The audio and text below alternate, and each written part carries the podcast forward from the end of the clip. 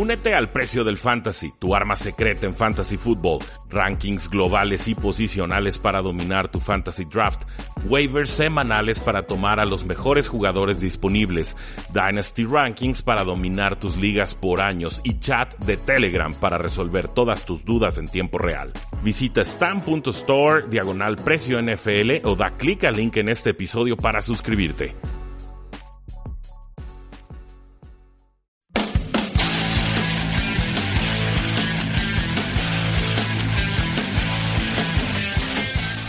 Saludos a todos y bienvenidos a Tres y Fuera y hablemos de fútbol, los podcasts en los que hablamos sobre todo el acontecer deportivo en la NFL. El día de hoy ya lo saben, nos toca dar previas de todo lo que sucederá en la semana 4 y pues, por supuesto estamos con Jesús Sánchez en la línea. Jesús, ¿cómo estás?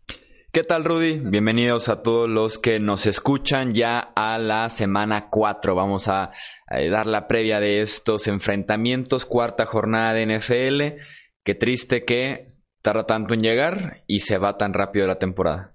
Justo eso estaba pensando en mis ligas de fantasy fútbol. Trato de hacer alineaciones y que ya me salen semanas de descanso. ¿En qué momento, Chuy, llegamos a las semanas de descanso en la NFL? Y ahora sí que el público tal vez que tiene eh, algo de edad, algo de años siguiendo la NFL nos podrá ayudar, pero que yo recuerde hace como unos 10 años no me sonaban las semanas de descanso desde la semana 4 porque no le veo el punto de la semana de descanso tan temprano.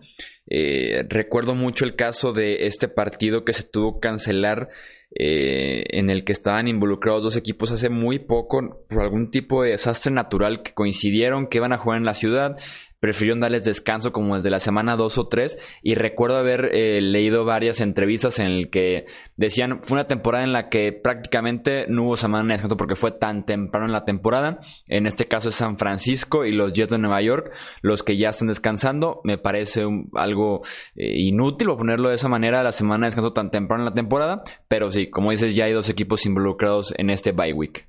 Eh, a los Jets les va a ayudar, pero lo de los Jets es muy excepcional en cuanto a lesiones. Creo que era un partido entre los Tampa Bay Buccaneers y los Miami Dolphins. Recuerdo que era en Florida ese juego y era por un tema de huracán. Creo que fue en la semana 2, porque eh, fue hace como dos temporadas. En la semana 3 fue Patriotas contra Tampa Bay. Creo que quedó como 16-13. Y si la atiné, ahí me invitan a una cerveza luego. Yo tengo el recuerdo que está involucrado Houston. ¿Houston? ¿Tampa Houston? puede ser, eh, puede ser. Ah, no, eh, Tampa, Miami. Si era, Dolphins, ah, pues ahí está. Sí, Tampa, eh, Miami, creo que ese fue el partido, pero ya nos, ya nos dirán más adelante porque entre que hablo y busco no es una buena eh, opción. Pero mejor pasamos ya a los partidos de lo que es esta semana 4. Eh, Detroit visita a Kansas City. Los Lions que están invictos porque no han perdido, tienen por ahí un empate. Si no dejan ir una ventaja de 18 puntos, estaremos hablando de ellos como un equipo que está 3-0. Se enfrenta a otro equipo que ese sí está 3-0. Eh, los Lions que tienen nueve capturas de coreback en tres partidos permiten un rating de apenas 80 puntos, eh, permiten 54% de pases completos, 6.8 eh, yardas por intento de pase, 5 robos de balón. Todos estos números los tienen los Lions a la defensiva entre los 11 mejores de la NFL. Los primeros números eh, los tienen en el top 10 y nada más estos últimos de yardas por intento de pase y de robos son los que califican en la posición 11 en toda la liga. La defensiva de Matt Patricia, sobre todo la línea defensiva, ha sabido levantar la mano este año. Han aprovechado la segunda temporada ya con Patricia como eh, head coach y también como mente defensiva y se ha notado. Aquí reciben a una de las ofensivas más explosivas en la historia de la NFL. Creo que los esquineros de los Lions no son suficientes para tantas armas que siguen saliendo eh, en Kansas City. Los Chiefs pierden en la agencia libre a Chris Conley y de Marcus Robinson levanta la mano esta temporada. Eh, pierden en la semana 1 por lesión a Tyreek Hill y McCall Harman levanta eh, la mano. ni se diga la rotación que han tenido en la posición de corredor que también les ha servido lo suficiente para tener un juego por tierra por lo menos decente que vaya con el brazo de Patrick Mahomes. Eh, por más que la defensiva de los Lions lo ha hecho muy bien, creo que esta semana nos ayuda a darnos un golpe de realidad a esos Lions y eh, gana Kansas City y se mantiene invicto. Y sobre todo la duda, Jesús, de que pueda participar Darius Slay, que es la principal amenaza en la secundaria, muy oportuno siempre con los robos de balones. Yo no me imagino a Detroit sacando adelante este partido sin Darius en la zona profunda del campo. Es cierto, los Lions son competitivos, es cierto, los Lions van casi con récord de 3 y 0, pero también han sido juegos muy cerrados en los que sus rivales cometieron muchos errores, errores que no creo vayan a cometer los Kansas City Chiefs en este partido. Seguimos con la duda de si va a participar Damian Williams eh, como corredor, de Sean McCoy por lo pronto titular, aunque también está con etiqueta de cuestionable. Eh, Daryl Williams fue el que estuvo sorprendiendo como el suplente. Yo hubiera esperado que fuera Darwin Thompson, pero no, fue el jugador de segundo año el que pudo producir y el grupo de receptores ya lo conocen de entre todos. O sea, es, una ofensiva verdaderamente casi imposible de detener y creo que le van a faltar elementos a Detroit que a pesar de tener un excelente pass rush, incluso por ahí salía el pass rusher Mike Daniels en el reporte de lesionados. Del otro lado, pues Detroit tendrá que pasar y pasar mucho no le va a funcionar esta formulita de establecer el juego terrestre en primera y segunda y pasar en tercera. Y, sobre todo no me gusta del todo como están utilizando a Karen Johnson muy concentrado entre los tackles, cuando la forma en la que él mejor producía la temporada pasada era corriendo hacia las bandas en ofensiva por zona. Creo que gana de Kansas City, creo que gana por más de un touchdown. Y las apuestas le están dando 6.5 puntos de ventaja. Creo que se va a quedar corto. Detroit de local. Tennessee visita a eh, Atlanta. Me brincó. ¿Si está, si está Detroit del local en este partido? Sí, ¿verdad? Eh, sí, sí, sí. Si no, la, línea estaría en 10 puntos para Kansas. Sí, probablemente si lo tenía aquí eh, apuntado al, al, revés, porque en efecto Kansas City visita a Detroit. Tennessee visita a los Falcons. Marcus Mariota, que viene de ser capturado en nueve ocasiones y de una actuación para el olvido el jueves por la noche anterior, sin poder generar ofensiva, pases y decisiones que comprometen muchísimo al resto de la unidad de Tennessee. Los inicios de Mariota sobre todo han sido malísimos este año. Si comparas estadísticas de rating, de pases completos, de yardas, no tiene nada que ver el Mariota que vemos en el cuarto 1 y 2 contra el que cierra los partidos y eso obliga a los Titans porque normalmente se ponen en desventaja a pasar de más el balón y terminamos como la semana pasada con 40 intentos de pase de Mariota que obviamente no es la fórmula del éxito para eh, Tennessee. Enfrente tienen unos Falcons que han sido inconsistentes a la ofensiva, pero que se han sabido encontrar de alguna manera, sobre todo al final de los partidos. Tenemos a Matt Ryan, que eh, ha lanzado intercepción en los tres partidos que hemos tenido este año, pero que la semana pasada tiene apenas cinco pases incompletos, supera las 300 yardas y casi eh, completa una remontada frente a los Colts. El juego por tierra que simplemente no ha despertado este año de Bonta Freeman tiene 35 acarreos para 129 yardas, un promedio de 3.7 eh, yardas por acarreo. Afortunadamente para él, eh, la carga de trabajo va a recaer cada vez más porque eh, en sus piernas, porque Ito Smith está fuera por tiempo indefinido por una conmoción cerebral y la defensiva de Tennessee permite 4.8 yardas por acarreo en lo que va de la temporada. Es la semana en la que los Falcons eh, trabajan desde temprano con el juego por tierra, meten a Tennessee a esta desventaja, lo alejan a Derrick Henry del plan de juego y obligan a Marcus Mariota a ganar un partido que creo estamos de acuerdo que es algo que no lo puede lograr Marcus Mariota, por lo menos no la versión que hemos visto de él este año y creo que en general ninguna versión que hemos visto de él en su carrera en la NFL. Eh, hubo una temporada en la que fue muy eficiente en zona roja, hace como tres años, pero eh, sí, yo, yo a Marcus Mariota ya lo veo como desencanchado, como nervioso, como muy robótico, mecánico, nada fluye en la ofensiva y decía hasta los pasecitos cortos eh, los tarda en procesar o, los sufre, ¿no? O sea, lo que tendría que ser fácil no se ve fácil y así eh, es muy difícil pedirle a Marcus Mariota que se ponga cómodo. Es, es ahorita es el lastre que tienen los Titans, desgraciadamente, pero del otro lado los Falcons pierden al safety Keanu Neal, que no es poca cosa. Así fue como se le empezó a colapsar la temporada pasada a los Atlanta eh, Falcons. De todas formas, los Falcons son locales, son favoritos por cuatro puntos, los voy a tomar y estaría esperando entonces un juego rebote de Calvin Ridley, quien estuvo bien defendido en ese partido contra los eh, Indianapolis Colts. Podemos usar a Ridley, podemos usar a Julio Jones en Fancy Football, Matt Ryan creo que también va a tener un bastante buen partido, a pesar de que ha lanzado muchas intercepciones, también ha lanzado muchos pases para touchdown. Y Devonta Freeman, pues yo sigo con la duda de si ya está de salida o si está todavía retomando su nivel, pero por lo menos lo podemos aprovechar en fantasy football como, como un flex. Del otro lado, pues denme a Derrick Henry y quizás Delaney Walker, pero nada más. En verdad, esto podría ponerse feo y rápido para eh, los Tennessee Titans. Den a los Falcons. Cleveland visita a Baltimore en una NFL que se centra en los ataques. El de Baltimore inspira sin duda alguna más confianza en todos los sentidos. Primeros en yardas por tierra, segundos en touchdown por esta misma vía. Lamar Jackson fue retado a venir de atrás la semana pasada jugando en Kansas City contra esta explosiva ofensiva de los Chiefs y sin duda alguna le quedó grande eh, la tarea.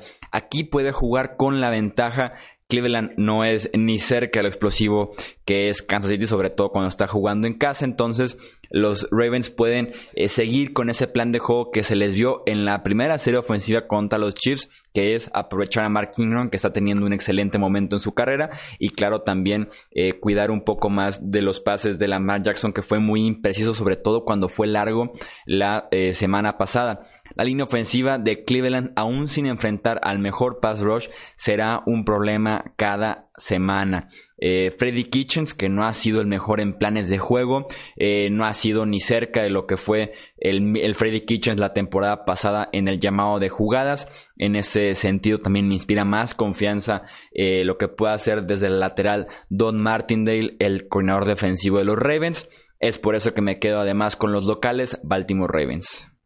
Sí, estos no son los Browns que nos prometieron, Chewy. ahí te va, rankings ofensivos de los Cleveland Browns en momentos. Número 24 en yardas totales, número 18 en yardas aéreas, número 25 en yardas terrestres, empatado a 27 con en cuanto a puntos eh, anotados y número 28 en conversiones de tercer down. Y ves a los Baltimore Ravens, primeros en yardas totales, séptimos en yardas eh, aéreas, primeros en yardas terrestres, primeros en puntos y eh, quintos empatados en conversiones de tercer down. Aquí está clarísimo. O sea, la defensiva de Cleveland aguanta, la defensiva de Cleveland es competente, la defensiva de Cleveland tiene bastantes buenos números, es una escuadra de promedio para arriba, pero la ofensiva no está respondiendo y los Baltimore Ravens son una prueba muy onerosa para ellos. No es la clase de equipo con la que quieres empezar a componer una ofensiva. Creo que Baker Mayfield va a estar asediado, va a estar presionado. La línea ofensiva de Cleveland no está. El mandado de jugadas, como decías, con Freddie Kitchens este año tampoco está. Deberían de delegarle el mandado de jugadas al coordinador ofensivo Todd Monken, pero Kitchens insiste que él ahorita es el que va a estar mandando las jugadas. Eso para mí es un eh, problema. Eso sí, los Baltimore Ravens tienen una secundaria vulnerable, han permitido bastantes yardas. La, es, una unidad que ha sido bastante condescendiente con sus rivales en ese sentido, pero creo que gana Baltimore. Baltimore además está como local. Estamos hablando de un touchdown de diferencia. Ya como vienen jugando, creo que Baltimore debería de cubrir. Seattle visita a Arizona, duelo de equipos que vienen de perder frente a quarterback suplentes la semana pasada. Eh, ha tenido problemas corriendo el balón, tanto en producción, que te dice eso de las tres yardas por acarreo de Chris Carson, como en fumbles, que te lo dice los tres fumbles que lleva Chris Carson en lo que va de eh, la temporada. Afortunadamente para ellos, contra Arizona no se necesita mucho de un ataque balanceado porque con esa defensiva de los Cardinals prácticamente cualquier ofensiva puede hacerles puntos. El mejor ejemplo es la ofensiva de los Panthers guiada por Kyle Allen la semana pasada. Will Disley, quien ha sido una estrella emergente como ala cerrada de los Seahawks y que esta semana se confirma como la opción número uno cambiando eh, a Nick Vanett a los Steelers, puede tener un partido importante y debe tenerlo. Arizona contra alas cerradas este año. TJ Hawkinson en la semana 1, 6 recepciones, 131 yardas, touchdown. Mark Andrews en la semana 2, 8 recepciones, 112 yardas, touchdown. Greg Olsen en la semana pasada, 6 recepciones, 75 yardas, 2 touchdowns. A la ofensiva, Arizona viene de permitir 8 capturas de quarterback. Eh, Murray lidera la NFL en intentos eh, de pase, lo cual obviamente no es la fórmula correcta. En la semana 3, Brian Burns, este novato de los Panthers, parecía Lawrence Taylor contra esa línea ofensiva. Así que ya debe un Clowney y compañía se ven a aprovechar de esto. Creo que ganan los Seahawks. Sí, ganan y están a domicilio y aún así son favoritos por 4.5 puntos. Ya sabemos que los juegos divisionales pueden ser muy tramposos pero los Arizona Cardinals todavía no están listos para un duelo de este calibre. Esa es la impresión que tengo yo. Les cuesta horrores anotar en zona roja. Eh, y han habido ahí unos mandados de jugadas también medio extraños, con decisiones de no arriesgar y patear cuando están en la yarda 5 rival y dices, a ver, muérete de algo, ¿no? O sea, estás jugando contra un rival que es ampliamente superior a ti, pienso específicamente en, el, en ese juego contra los Baltimore Ravens, y pateaban y pateaban y pateaban y, simplemente así era imposible pensar en una eh, remontada. Sin embargo, los Seahawks me parecen un espejismo, Chuy, no creo que sean tan buen equipo como varios pensaban a inicio de temporada. En realidad veo todas las fallas de cocheo que tuvieron contra los Santos de Nueva Orleans, veo a la unidad hasta desahuciada en defensiva y veo la obsesión que tienen con el juego eh, terrestre y la ineficiencia que tienen con el juego terrestre. Y luego veo el partido que tuvo Russell Wilson, que fue formidable la, semana pasada, y ni así les alcanzó para unos, para vencer a unos desahuciados Saints. Entonces, eh, me genera duda el duelo, pero finalmente tendría que imponerse la lógica y tendrían que ganar los Seattle Seahawks y tendría que tener una buena tarde Chris Carson porque Rashad Penny todavía no parece estar listo. Solo ojo ahí con un hombre del pasado con CJ ProSize, tuvo buena participación. Chris Carson no se cura la fomblitis y por ahí se le podría colar en toques de balón. Jacksonville, no, perdón. Eh, los Ángeles Chargers visita a los Miami Dolphins. Keenan Allen está buscando su siguiente víctima de lo que ha sido un excelente inicio de temporada. 13 recepciones, 183 yardas, 2 touchdowns contra Houston. El problema con los Chargers fue que Mike Williams eh, no le fue nada bien. Eh, en ala cerrada, desde la lesión de Hunter Henry, realmente no han recibido absolutamente nada. Y deben encontrar eh, balance del juego aéreo, además de proteger mejor a Philip Rivers. Eh, sabemos que con Miami a la defensiva todos le han hecho por lo menos 30 o más puntos. Dallas, Nueva Inglaterra y Baltimore, así que puede ser un partido eh, explosivo y productivo para los Chargers. Y una última semana excelente como running back 1 en fantasy de Austin Eckler porque se reporta que esta semana ya está de regreso Melvin Gordon y que podría jugar tal vez para la semana número 5. Así que a disfrutar una última vez de Austin Eckler como running back 1 en fantasy. En el otro costado del balón, Joey Bosa, Melvin Ingram se pueden aprovechar, se pueden dar gusto con esta línea ofensiva. Josh Rosen viene a lanzar 39 pases, tres capturas de coreback contra Dallas, lo hizo mejor, mantuvo el partido cerrado por lo menos en la primera mitad pero eh, los Chargers deben de recuperar el camino y ganar este partido. Sí, sin lugar a dudas, Jesús, el pick favorito de todos para su Survival Pulse y va a estar muy concentrado ahí. Creo que hay opciones de pivoteo. Si no quieren utilizar a los Chargers, podemos platicarlos un poquito más eh, adelante. Yo sí voy a usar a los Chargers, pero hay que dar alternativas. Eh, Austin Eckler, ya que regrese Melvin Gordon, para mí seguirá siendo running back número 2 o flex. Creo que no van a, desaparecer lo de la ofensiva y creo que su rol va a ser superior a lo que llegó a tener la temporada pasada. Un jugador que tiene tantos toques y sigue manteniendo tanta eficiencia no puede desaparecer así por sí eh, de una ofensiva como esta. Y esto sobre todo porque eh, creo que la participación tan excelsa de Austin Eckler forza a Melvin Gordon a salir de esta eh, huelga que para mí es la peor huelga NFL que hemos visto en mucho tiempo. Dejó dinero en la mesa, nadie lo quería contratar, los Chargers salieron ganando por completo y, el suplente lo estaba haciendo mejor que él. Entonces, siento que perdió por todos los bandos, pero tendrá que ayudarle tener ahí a Melvin Gordon a los Chargers. Keenan Allen, mucho volumen de trabajo, sin lugar a dudas, top 5 en la posición en estos momentos. Mike Williams limitado en sus entrenamientos. Philip Rivers debe despedazar eh, sin mayor problema a los Miami Dolphins. Del otro lado, Josh Rose me gustó lo que mostró la semana pasada. Le soltaron toda clase de pases tanto eh, Devante Parker como Preston Williams. Los corredores una basura, no los toquen. Ellen Balash eh, no tiene visión, no, no nos está funcionando para nada. Kenyon Drake parecía que era el que más rol tenía y nos comete un fumble en zona roja. Entonces, ni se arriesguen ni se expongan, no toquen a los jugadores de Miami, por favor, en Fantasy Football. Gana Chargers y gana en grande, salvo, eh, salvo la charriera de, de la década. Jacksonville visita a Denver. Ahora sí, Garner Minshew ha tenido los mejores tres partidos para iniciar una carrera en la NFL en toda la era del Super Bowl.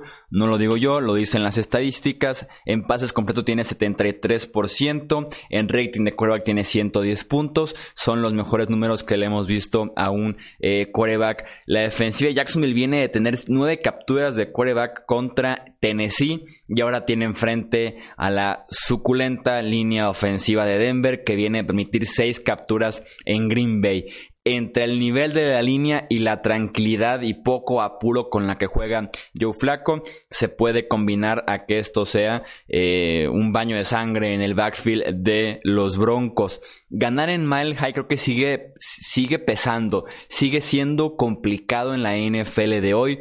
Eh, llámenlo como la altura, eh, lo mítico del estadio, la afición, como sea, pero sigue siendo complicado ganar en Mile High pero con esta versión de los Broncos creo que hasta un novato de sexta ronda como Garner Minshew se puede meter eh, a Malhai y ganar este partido muy apoyado con lo que haga su defensiva frente a un ataque de los Broncos que ha movido eh, bien el balón tal vez por momentos de la temporada pero que no sabe terminar series ofensivas y eso es un grave problema. Sí, eh, Joe Flacco contra Gardner Minshew. Voy a tomar a Gardner Minshew, sin lugar a dudas, sin temor a equivocarme. Entiendo que Jacksonville está a domicilio, pero su defensa es bastante competente. Mi única duda es, bueno, ¿qué va a pasar con el cornerback Jalen Ramsey? Porque empieza con una gripa y a los dos días que le duele la espalda y al día siguiente que su esposo va a tener un hijo. Y, y todo eso seguramente era cierto, pero el jugador ya se quería largar del equipo y ahora los Jacksonville Jaguars no se ven dispuestos a venderlo. Entonces hay una, una situación enquistada ahí medio extraño. Yo esperaría que jugara eh, Jalen Ramsey, yo esperaría un buen partido de Leonard Fournette. Ahora sí, yo esperaría que DJ Chark siguiera como el receptor número uno de este equipo. Creo que podemos usarlo como un flex de alto calibre para este duelo. Eh, esperando, por supuesto, que no le manden al cornerback número uno de los Broncos, que lo esté persiguiendo por todo el campo, porque de ser así, eh, con Chris Harris, pues creo que sí, sus oportunidades serán bastante más limitadas. Pero por el otro lado, Royce Freeman tocado, Philip Lindsay creo que puede ser contenido por esta defensiva de los Jacksonville Jaguars y sobre todo, pues Joe Flaco no genera ofensiva. Es una realidad. La ofensiva se mueve por momentos, por arrancones, pero en realidad no establece ninguna clase de consistencia como tal. A Emmanuel Sanders lo borraron del campo la semana pasada y no son mucho más fáciles los cornerbacks a los que se va a enfrentar en esta ocasión que al que enfrentó de los Green Bay Packers la, semana pasada. Entonces, eh, no producen bien en zona roja, los, los pass rushers no están llegándole a los mariscales de campo. No me importa que sean mal high. A mí denme a los Jacksonville Jaguars con todo y que no son favoritos, que Broncos está arriba de Jacksonville en estos momentos por tres puntos. Y aparte el over-under está en menos de 40. Entonces, esto parece un partido de gol de campo para definir.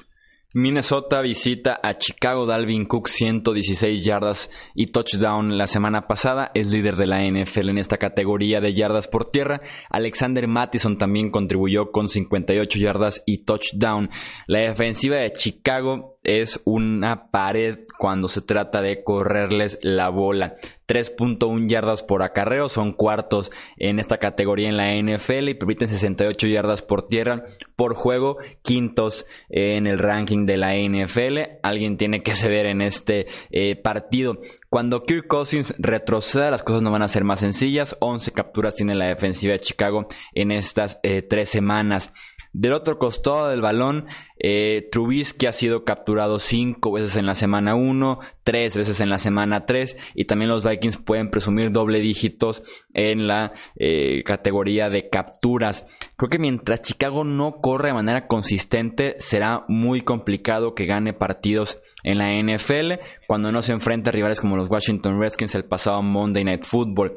Eh, David Montgomery no ha estado corriendo bien, sobre todo en las primeras mitades. Minnesota permite 4 puntos yardas por acarreo. Es la oportunidad perfecta para que Montgomery despegue desde el silbatazo, que lo utilicen eh, bastante de forma creativa también a Tariq Cohen. No sé qué pasó con Cohen y esta habilidad para hacer jugadas grandes. Murió esa habilidad en estas semanas de temporada 2019. Confío en que David Montgomery pueda tener un buen partido contra Minnesota, por lo menos de unas 70, 80 yardas por tierra, pero con Trubisky no sé si sea suficiente, suena extraño, pero confío más en Kirk Cousins en un enfrentamiento directo entre corebacks, a pesar de que es en Chicago, me quedo con los Vikings que hemos visto mejores cosas de ellos en lo que va del año.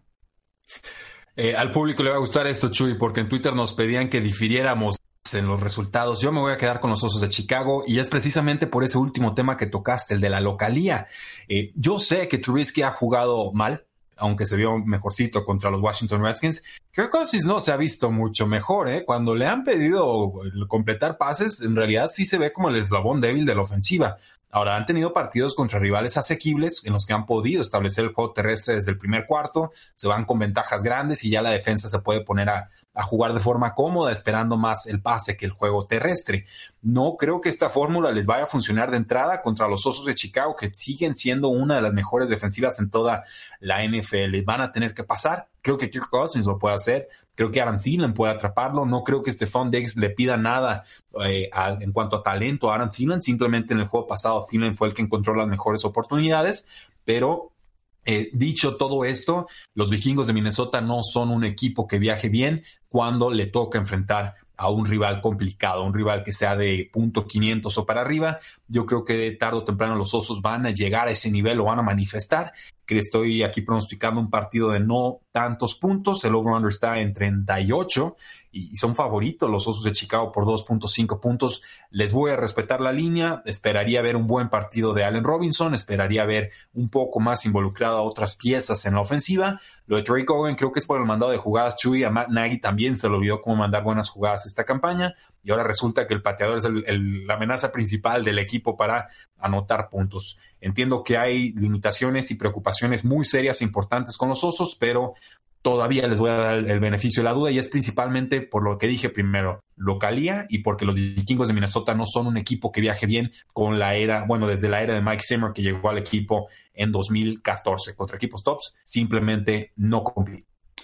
Algo pasó en el off-season que eh, hablábamos muy bien de la habilidad de Kitchens, de la habilidad de eh, que me, gustaría culpar a los aliens que, que tuvieran algo que ver en, en, lo que pasó. Tal vez. Y nos entregan otras personas porque sí es increíble como una creatividad tan linda, tan emocionante de ver cada semana en el Game Pass se murió. Así de sencillo. Se murió. ¿Sabes qué? yo creo que son John Fox y Fisher disfrazados.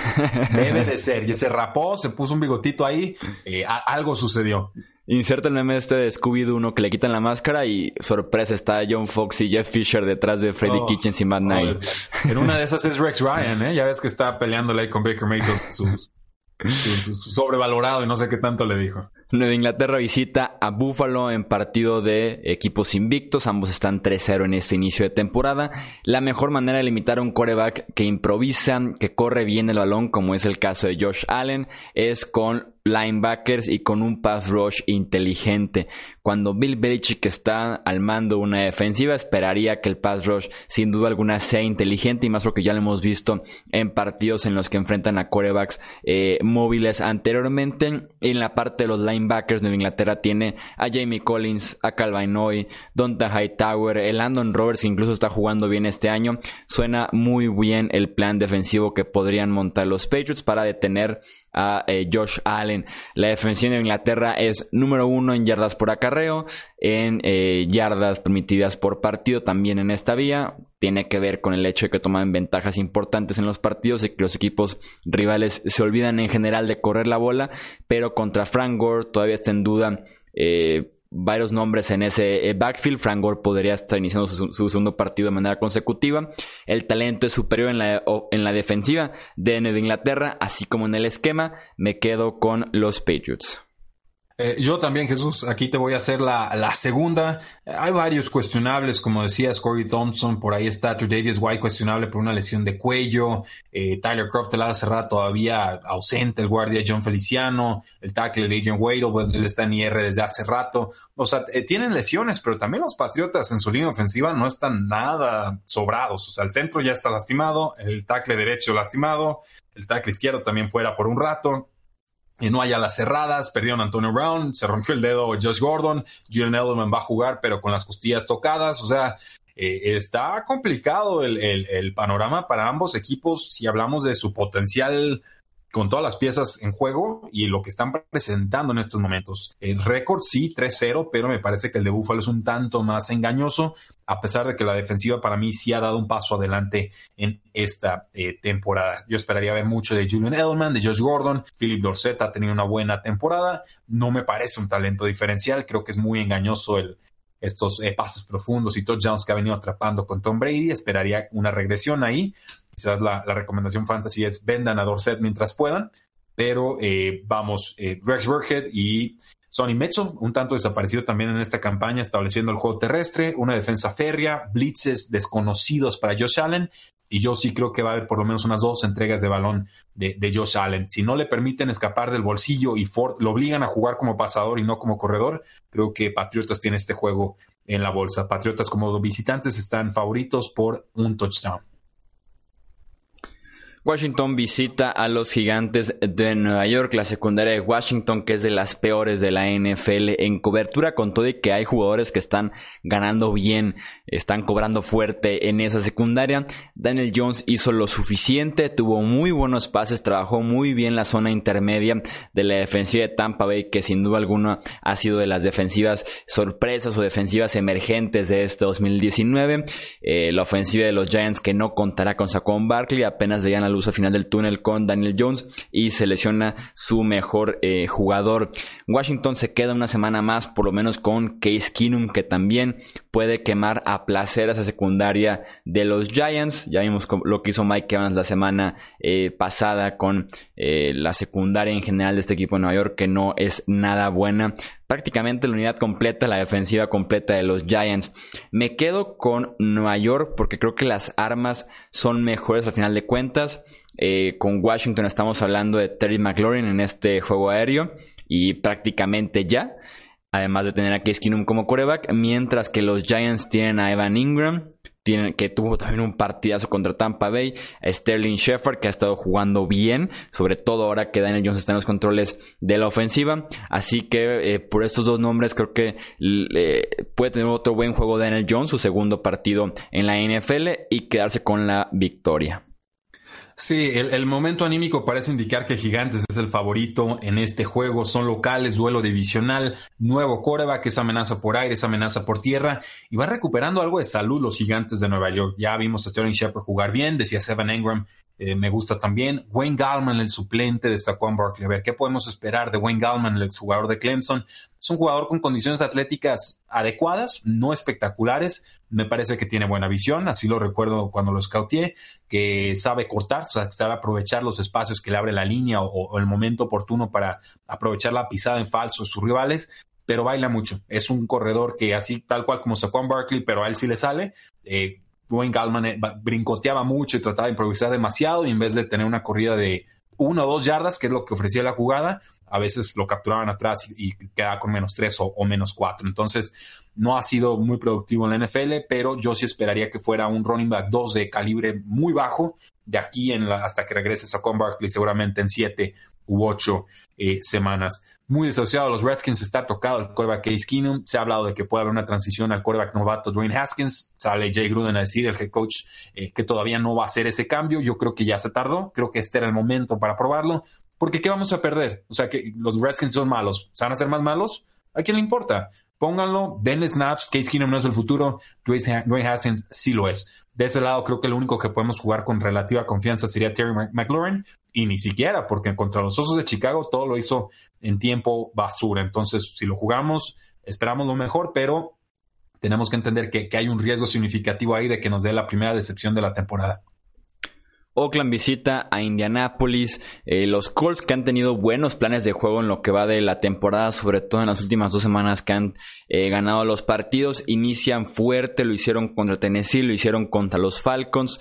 Eh, en ese sentido se lleva de corbata en el plan de juego, en cómo se plantea el partido Frank Reich a todo el staff de entrenadores de John Gruden en los Raiders.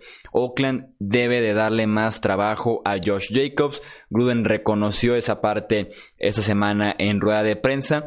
Y esta es la semana ideal para hacerlo. La defensiva de los Colts permite 5.2 yardas por acarreo. Son la defensiva 29 de 32 en esa eh, categoría. Jacobs es clave siempre en este ataque siempre y cuando no estén en desventaja temprano, que esa podría ser la clave. Otro buen inicio de los Colts jugando en casa, como lo hicieron la semana pasada contra los Falcons, y sacas a Josh Jacobs del partido. Fue el caso también en Minnesota la semana pasada con los Raiders.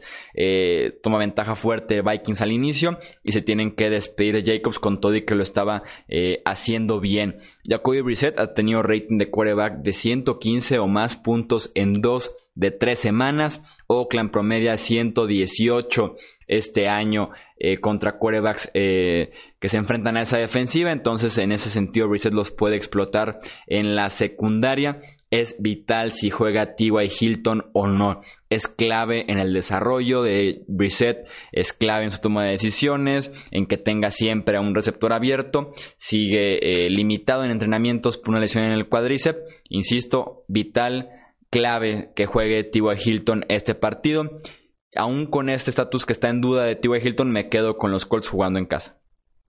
Sí, te, voy a hacer segunda, Jesús. Me parece que los Raiders fueron un espejismo que le ganaron a los Broncos porque los Broncos eran así de malos. No, simplemente no sabíamos qué tan malos iban a hacer en esta eh, campaña. Es un equipo 2-1 contra otro que va 1 y 2.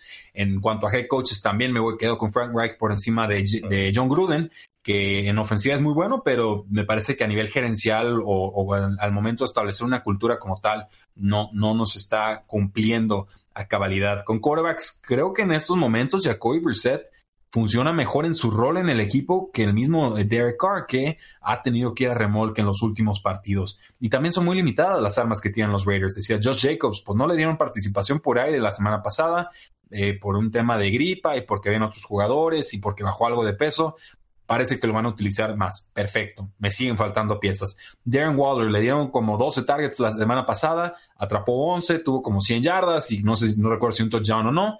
Eh, perfecto, me siguen faltando piezas. Gerald Williams, ok, perfecto, es un buen jugador completo, peligro, es peligro. La, semana pasada eh, logró darnos un touchdown en tiempo basura, pero nos sirve de todas formas fantástico. Son tres piezas, los Colts tienen muchas variantes más, tengan o no eh, a T.Y. Hilton. Tiene mejor defensa, tiene mejor ataque y creo que se van a llevar el resultado. En estos momentos son favoritos por eh, siete puntos y además son locales.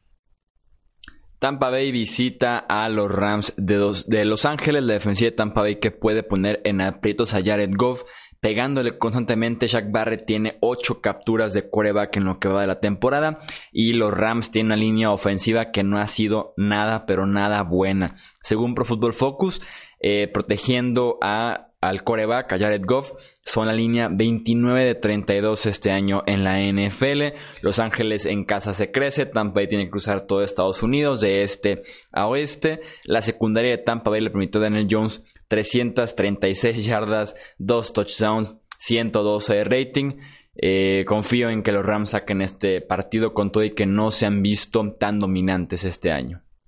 Eh, yo diría que en defensa sí se han visto más dominantes, Chuy, eh, y son locales los Rams, lo cual ayuda mucho Jared Goff, que splits muy brutales como visitante versus como local. Eh, seguimos esperando un juego grande de Todd Gurley, no ha sucedido. No creo que sea por talento ni por la rodilla, simplemente la ofensiva no está jugando al, nivel que lo tuvo eh, tan productivo en el 2018. Cooper Cup parece el más beneficiado de la situación actual de los Rams. Eh, yo creo por ahí que Cooks como amenaza profunda no sigue funcionando, pero que Robert Woods entonces ha sido el más castigado en ese eh, sentido. Y la línea ofensiva de los Rams tampoco es una garantía. Tiene muchas piezas nuevas, piezas jóvenes en el interior de la línea y por ahí creo que también se nos ha caído eh, la eficiencia. Del otro lado, pues ya sabemos, es Aaron Donald y soltarlo contra cualquier coreback y esperar que les cause estragos. No sé por qué Jesús me suena este juego a un juego trampa. No sé si le tengo demasiado respeto a Tampa Bay. Creo que le pueden meter puntos a casi cualquier defensiva de la NFL, los Buccaneers. Sé que están de domicilio, sé que están abajo por casi 10 puntos en las apuestas y demás. Voy a tomar a los Rams, pero voy a dejar aquí la advertencia de que ni loco tomaría los Rams para el Survivor. Sé que aparte de los Chargers contra Dolphins, los Rams en estos momentos son el equipo segundo más favorito en, en picks de Survivor. Yo a Tampa Bay le voy a sacar la vuelta todas las semanas que puedan eh, que pueda, porque me parece un equipo muy peligroso a la ofensiva, con un head coach experimentado que en cualquier semana determinada nos puede sabotear los planes. Entonces ahí dejo ese apunte, denme a los Rams, pero no me sorprendería como a otros que Tampa Bay sacar un buen resultado aquí. Sí, la defensiva de Todd Bowles, que insisto, ha sido de las mejores que hemos tenido este año, una defensiva sorpresa de alguna manera, eh, por esquema han sido excelentes, jugadores como Shaq Barrett, que tenían un rol secundario en otros equipos, han... Eh, levantado la mano, han destacado en esta defensiva. Lo que depende Tampa Bay completamente y que lo convierte justamente en un equipo eh, peligroso, en un equipo eh, de alguna manera medio montaña rusa, es si se levanta en un buen día James Winston. Puede dar la sorpresa porque tiene el talento para justamente hacer eso. Con Mike Evans, con Chris Godwin, con OJ Howard, con Bruce Arians. Pero si se levanta en un mal día eh, James, podemos tener un partido que no sea tan bonito a la ofensiva de Tampa Bay, pero entiendo la peligrosidad que acompaña a estos Buccaneers. Ya hay que hacerle pruebas de, vista a James Winston, igual necesita lentes, ¿no? O es daltónico, en una de esas hunde los jerseys y no es culpa de él, sino de su oculista. Suena muy eh, creíble que tuviera un problema en la vista. No, si, si cierra los ojos medio extraño, ¿eh? Vi unas fotos y dije, mm, eso yo lo hacía cuando tenía como cinco años. Yo uso pupilentes para los que no saben. Eh, ahí le dejo la punta a los Tampa Bay Buccaneers. Consejo gratis, no necesitan mandarme Hashtag Team Pupilentes aquí en el podcast. Eh, Carolina visita a Houston. Kyle Allen otra vez inicia el partido. Cam Newton fue descartado desde el lunes y se compartieron algunos detalles de la lesión del pie y suena a que podrían ser varias semanas más para eh, Newton, sobre todo si lo sigue haciendo bien Allen. Eh, Houston hizo un buen trabajo. Eh, deteniendo por tierra a los Chargers la semana pasada, obligando a 46 intentos de pase de Philip Rivers, lo que provocó 5 capturas de quarterback en el mejor partido en un buen rato de JJ eh, Watt. Eh, por otra parte, viendo la ofensiva de los Texans, parece que el pass rush no importa de Sean Watson, lo puede hacer todo. Eh, creo que puede ser un partido de muchos puntos, o por lo menos que ambos superen los 20 puntos, redondeando los 30, incluso con estas dos defensivas inconsistentes y dos ofensivas que vienen de buenas actuaciones. Me quedo con los Texans en este partido. Eh, te voy a hacer segundo, Jesús. me quisiera tomar a Panteras. Me parece una gran historia lo de Kyle Allen. Se dijo aquí, las Panteras son peligrosas y este coreback no es ningún cojo. Y, ahí está, dio el resultado contra Arizona. Por supuesto, no son los Houston Texans, pero eh, nadie da un peso por esas Panteras y respondieron y vaya forma de, de, hacerlo. Creo que le van a meter puntos a los Tejanos. No me fío de su defensiva pero el arsenal que tienen los Texans en estos momentos es de mucho, mucho eh, peligro. Y no veo tampoco muy claro cómo las Panteras detienen a Deshaun Watson, más allá de que el pass rush lo alcance a detener, pero eh, eh, insisto, el, arsenal es, sumamente profundo. Keenan, iba, iba, a decir Keenan Allen, no, Kenny Stills y Will Fuller y por supuesto de Andre Hopkins como amenaza 1, 2 y 3 y ahora estuvieron involucrando a sus alas cerradas. Eso fue muy novedoso de su parte con Jordan Akins, incluso tiene una recepción bastante, bastante larga. Tema, los Texans son favoritos por cuatro puntos eh, y medio y además son locales. Pasamos al domingo por la noche, Dallas contra Nueva Orleans. Eh, Alvin Kamara y Michael Thomas, entre los dos, tuvieron 17 targets en la semana 3. Sin Drew Brees se trata de eso, la ofensiva poner el balón en las manos de tus mejores dos hombres a la ofensiva. Desafortunadamente con Camara tienes directamente enfrente a Jalen Smith y a Leighton Van Der Esch que se encargan de secar al que sea menos si eres C.J. Anderson en los playoffs. Fuera de esa actuación, Smith y Leighton Van Der Esch pueden con cualquier corredor actualmente en la NFL. Son un espejo y esperaría que detengan a Alvin Camara ya sea por tierra o también por aire, por más difícil que eso eh, parezca. La ofensiva de Dallas no se va a disparar en el pie como hizo eh, la ofensiva de los Seahawks la semana pasada con Chris Carson y sus fumbles, que incluso resultó en un touchdown a la defensiva. Nuevo Orleans ha presionado muy bien al quarterback, creo que eso ha sido clave en este éxito que han tenido eh, los Saints pero esa línea ofensiva de Dallas está jugando otra vez excelente, está jugando como lo hizo hace eh, un par de temporadas y por eso me gustan los Dallas Cowboys en un partido de Sunday Night Football que puede ser interesante. Con Drew Brees hubiera sido un partidazo, tal vez hasta el juego del año, pero con eh, Teddy Bridgewater otra vez en los controles operativos de los eh, Saints, me gusta para un partido interesante y me gustan los Dallas Cowboys.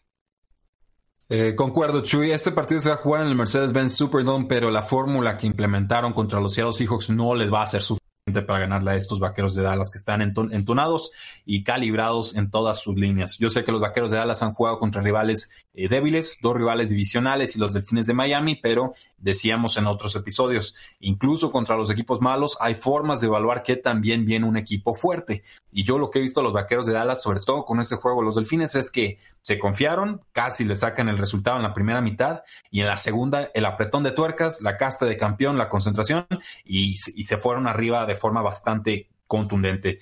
Eh, son básicamente una ofensiva top 5 en casi todas las categorías importantes, la única en la, no, en todas. en yardas totales son la número 3, en, pases, en yardas aéreas la 4, en yardas terrestres la tercera, en puntos la cuarta, en, conversiones de tercer down la primera de toda la NFL. Y, además es una defensiva que está permitiendo pocos puntos. Denme a los vaqueros y creo que esto se va a poner muy feo para los Santos de Nueva Orleans en el marcador, que van a jugar, que van a competir, pero insisto, lo que vimos de Teddy Bridgewater contra Seattle Seahawks no es repetible, todo eran pasecitos cortos y esos no los van a llevar a ningún lado contra los Vaqueros de Dallas. Y cerramos con el Monday Night Football Cincinnati contra Pittsburgh. Investigué la racha que tienen los Steelers en partidos de Monday Night Football jugando en casa de racha de victorias y es impresionante. Tuve la oportunidad de que sueltes un número a ver si estás frío o caliente, Rudy. A ver, ¿qué, necesitas? ¿Que prediga cuántos juegos ha ganado Bengals? No, es nada más Steelers en Monday Night Football en casa. Oh. Consecutivos, racha activa. Eh, favorable. Sí.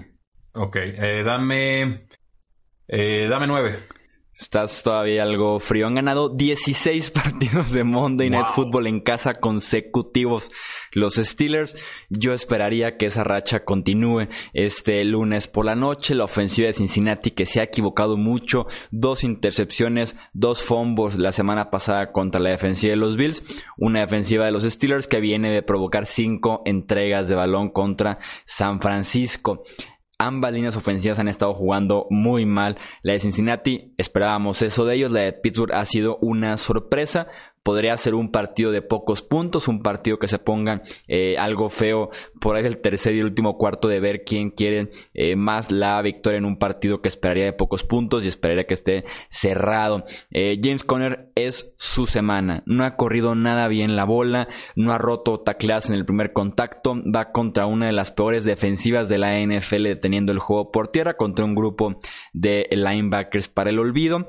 Entonces es la semana para que James Conner eh, regrese a esa buena forma que le dimos la temporada pasada y guíe a los Steelers a la victoria en un partido entre equipos con cero victorias y tres derrotas. En un principio tenía los Cincinnati Bengals para ganar este partido, con 10 esta ocasión, pero sí necesito que los Steelers, si realmente confían en Mason Rudolph, le pongan un plan de juego estilo Big Ben, no un plan conservador de pasecitos cortos, erráticos, fáciles de defender y demás. Si vamos a jugar, si realmente creemos en el coreback, si vendimos una primera ronda por tener a Mason Rudolph bajo centro, órale, vamos haciéndolo, pero hay que ponerle un plan de juego completo, no, cosas inventadas, que cuidando el marcador o resultados y demás, porque no nos van a volver a regalar cinco entregas de balón, como pasó con San Francisco, y, sobre todo no se permite que puedas perder partidos habiendo eh, recuperado cinco balones y entregado apenas dos.